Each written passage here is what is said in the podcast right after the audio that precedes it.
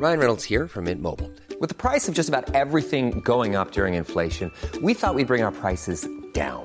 So to help us, we brought in a reverse auctioneer, which is apparently a thing.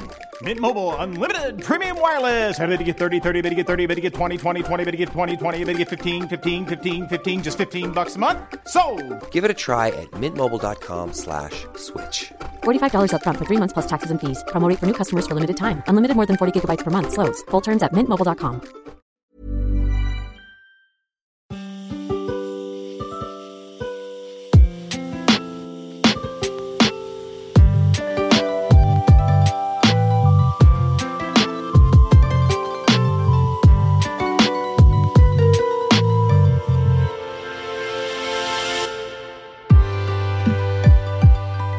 Bonjour, ici le podcast Quête latérale.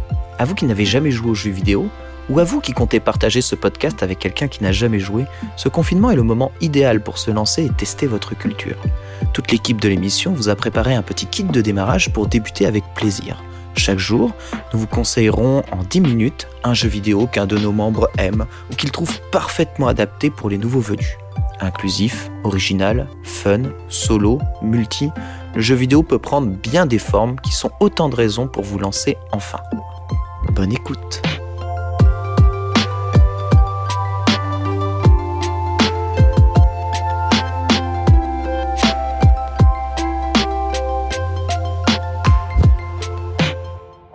Bonjour à tous, c'est Hugo de Trajectoire.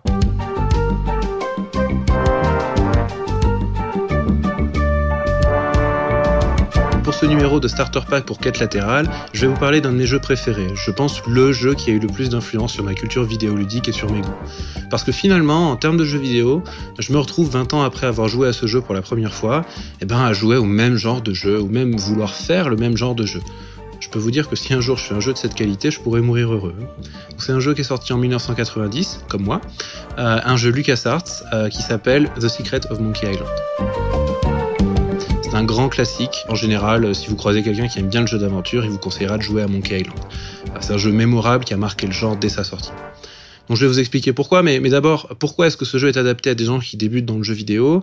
Donc il est trouvable assez facilement, il est trouvable sur Steam, euh, même si c'est à peu près la seule façon légale de se le procurer à l'heure actuelle. Euh, et c'est un remaster qui est sorti sur le site euh, Steam, donc euh, un remaster dans lequel vous avez le choix entre les graphismes de l'époque, donc euh, pixelisés en style pixel art avec des couleurs vives, etc. Euh, mais si c'est pas votre truc, parce que si on n'a pas l'habitude, ça fait un peu vieillot, il y a un remaster des graphismes avec des graphismes un peu plus dessinés, un peu comme dessinés au pinceau, euh, et vous pouvez de toute façon switcher entre les deux pendant le jeu. Moi, j'ai beaucoup aimé ce, remaster. Je trouvais que le, nouveau style graphique est très, très intéressant aussi. Euh, garde tout l'esprit du jeu. Euh, et donc, ce qui peut intéresser euh, des joueurs débutants dans ce jeu, c'est le système des jeux LucasArts, en fait, la philosophie des jeux LucasArts. Euh, donc, quand je dis LucasArts, on parle vraiment d'une division de l'empire de George Lucas, euh, qui à la fin des années 80 s'est dit, ben, avec l'expérience technique que j'ai en termes d'effets spéciaux, de son, etc., ça pourrait être intéressant de, diversifier, de faire un peu de jeux vidéo. Donc, il y a une équipe qui a été créée et qui, qui a fait des jeux donc à partir de 87, je crois, c'était Maniac Mansion. Et donc quelques années plus tard, ils ont atteint un peu leur pic de créativité et de, technique euh, et de maîtrise avec Monkey Island, et puis ensuite Monkey Island 2 en 1992. Euh, leur philosophie, euh, elle est très clairement présente dans Monkey Island, c'était que le joueur ne doit pas pouvoir perdre, ne doit pas pouvoir mourir. Et à l'époque, c'était révolutionnaire. Parce que dans les années 80, les jeux d'aventure qui avaient le plus de succès, c'était les jeux Sierra. Et les jeux Sierra, ils ont cette malheureuse habitude de vous faire mourir sans aucun avertissement, tout le temps. Euh, donc par exemple, je pense à Police Quest, où euh, vous êtes un policier, vous sortez du commissariat, et euh, vous montez dans la voiture de police, et la voiture explose, et vous êtes mort. Voilà. Euh, Il y a aussi y a un exemple, un autre exemple, c'était King Quest 5. Euh, au début du jeu, il y a un, chat. Si vous lui tapez dessus avec une botte, ben, on vous donne des points. Voilà, tout va bien, a priori. Sauf que 4 heures plus tard, pour sauver le monde, il faut attraper un rat. Et bah, vous pouvez pas attraper le rat si vous avez tapé sur le chat avec une botte. Voilà. Donc vous êtes bloqué, à vous de redémarrer votre partie et de, ben, de perdre 4 heures de votre vie. Il n'y avait aucun, aucun indice pour vous le dire, et c'était, ça l'esprit des jeux d'aventure de, l'époque. Euh, et donc LucasArts est arrivé à la fin des années 80, début des années 90, en disant mais, eh, c'est pas fun. Euh, on voudrait faire quelque chose qui soit fun, qui soit accessible, qui soit abordable pour tout le monde, euh, et qui soit pas stressant, un jeu où on se prenne la tête en se disant est-ce que j'ai bien tout fait, est-ce que, est-ce que j'ai bien tout ce qu'il me faut, je veux pas être bloqué plus tard, faut que je gère mes sauvegardes. Monkey Island, au contraire, c'est un jeu où quoi que vous fassiez, le personnage ne mourra pas et il sera jamais bloqué euh, non plus dans le sens où euh, euh, vous savez la, situation où vous êtes à l'acte 3 mais en fait dans l'acte 2 eh ben il fallait prendre le bout de fromage et comme vous l'avez pas eh ben il faut recommencer. Ben, ça justement ils disent non c'est pas fun du tout on va arrêter.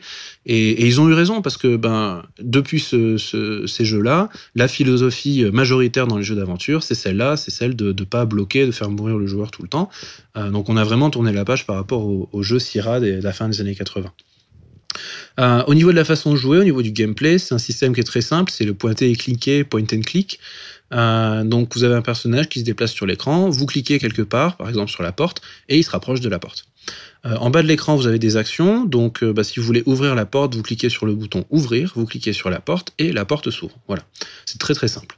Euh, vous avez aussi un inventaire, donc euh, vous allez prendre divers objets. Par exemple, vous allez ramasser un poisson en le volant à une mouette, euh, et puis plus tard, vous allez donner à, quelqu'un. Bon, je dis pas à qui, pas de spoiler. mais voilà, au niveau du système de jeu, c'est vraiment vraiment très simple. En général, quand on parle de Monkey Island, ce dont on parle tout de suite, c'est son humour. C'est un jeu qui est très très très drôle. Donc il y a beaucoup de situations, beaucoup de types d'humour différents. Euh, il y en a pour tout le monde, j'ai envie de dire. Il y a de l'absurde, il y a de la parodie. Alors le jeu se passe dans un univers de pirates, mais c'est pas les pirates assoiffés de sang euh, qui écument les mers, c'est des pirates un peu esprit un peu Disney, euh, voilà. Euh, on, joue beaucoup avec la convention du genre, euh, du genre des, des, pirates et de la chasse au trésor, etc. et puis le jeu joue aussi beaucoup avec le fait que le héros, bah, c'est un loser. Le, jeu est très très clair dessus dès le premier écran. Euh, donc le héros apparaît, il dit à quelqu'un euh, bonjour, je voudrais devenir pirate, et la personne lui répond avec ta dégaine, on dirait plutôt le petit prince. Voilà, ça c'est fait. On vous dit tout de suite le personnage, donc Guybrush Threepwood, c'est un anti-héros, un gentil loser qui va essayer de résoudre des problèmes pour aider, mais en fait, bah ça va pas aider parce qu'il est un peu maladroit et ça va créer d'autres problèmes qu'il va essayer de résoudre, etc., etc. Euh, L'histoire, c'est qu'il va se mettre en tête de sauver la gouverneure de l'île qui s'appelle Elaine on s'aperçoit qu'en fait, elle, c'est un personnage fort qui sait très bien sortir des situations toute seule. Et l'aide de, de Guybrush, notre personnage, ben, elle n'est pas vraiment requise, mais comme il fait empirer les choses ben, un petit peu quand même, il va rattraper le coup. Bon voilà, c'est vraiment une, ambiance comme ça. Il euh, y, a, y, a, pas mal de blagues, mais tout ça reste très clean. Il n'y a rien qui va sous la ceinture. Il n'y a, pas, y a même pas de gore. Y a pas... Je pense que c'est vraiment un jeu qui est faisable avec des enfants, euh, par des enfants. Euh, moi, j'ai découvert, j'avais 7-8 ans. Je pense que c'est un âge qui est pas mal. Il y a quelques trucs qui peuvent éventuellement faire peur. Il y a le grand méchant, c'est un, pirate zombie. Il y a du vaudou, mais bon, voilà, il y a pas, c'est rien de bien, méchant. Au niveau de la structure du jeu, donc il faut avancer en résolvant des énigmes, comme dans tout jeu d'aventure. Euh, vous avez des problèmes qui se posent et devoir trouver une solution. Donc vous prenez un objet, vous l'utilisez comme ceci, comme cela, vous vous parlez à quelqu'un, vous lui donnez un objet, etc. Euh, mais au niveau de la structure globale du jeu, c'est bien fait euh, parce que, ben, contrairement à d'autres jeux du genre, la structure est pas linéaire. Euh, c'est-à-dire que vous n'avez pas genre une seule salle, un problème à résoudre, et puis tant que vous n'avez pas résolu ce problème, vous êtes bloqué. Euh, là, le premier acte du jeu vous donne trois quêtes finalement, trois choses à faire, et vous pouvez travailler sur les trois en même temps, en parallèle. Du coup, vous n'êtes jamais vraiment bloqué. Si jamais vous bloquez sur une des quêtes, ben, il vous en reste deux. Quoi. Par exemple, une des quêtes qui est mémorable, euh, c'est euh, le joueur veut devenir un grand pirate qui sait faire des duels au sabre. Sauf que dans cet univers-là, les duels au sabre, c'est des duels d'insultes. C'est-à-dire que le, le, pirate en face de vous va dire, par exemple, j'avais un chien qui était plus intelligent que toi, et il vous faut répondre, ah oui, c'est lui qui t'a tout appris? Voilà, ce genre d'insulte, euh, un peu bon enfant, mais voilà. Euh, et l'idée, c'est que dès que vous trouvez la bonne réplique, la bonne répartie, vous contrez l'attaque et vous gagnez un petit peu de terrain. Donc c'est très rigolo. Au début, on perd parce que ben on connaît pas les, bonnes répliques, mais on les apprend petit à petit. On se met à gagner de plus en plus. Enfin, c'est vraiment une chouette, un chouette mécanisme.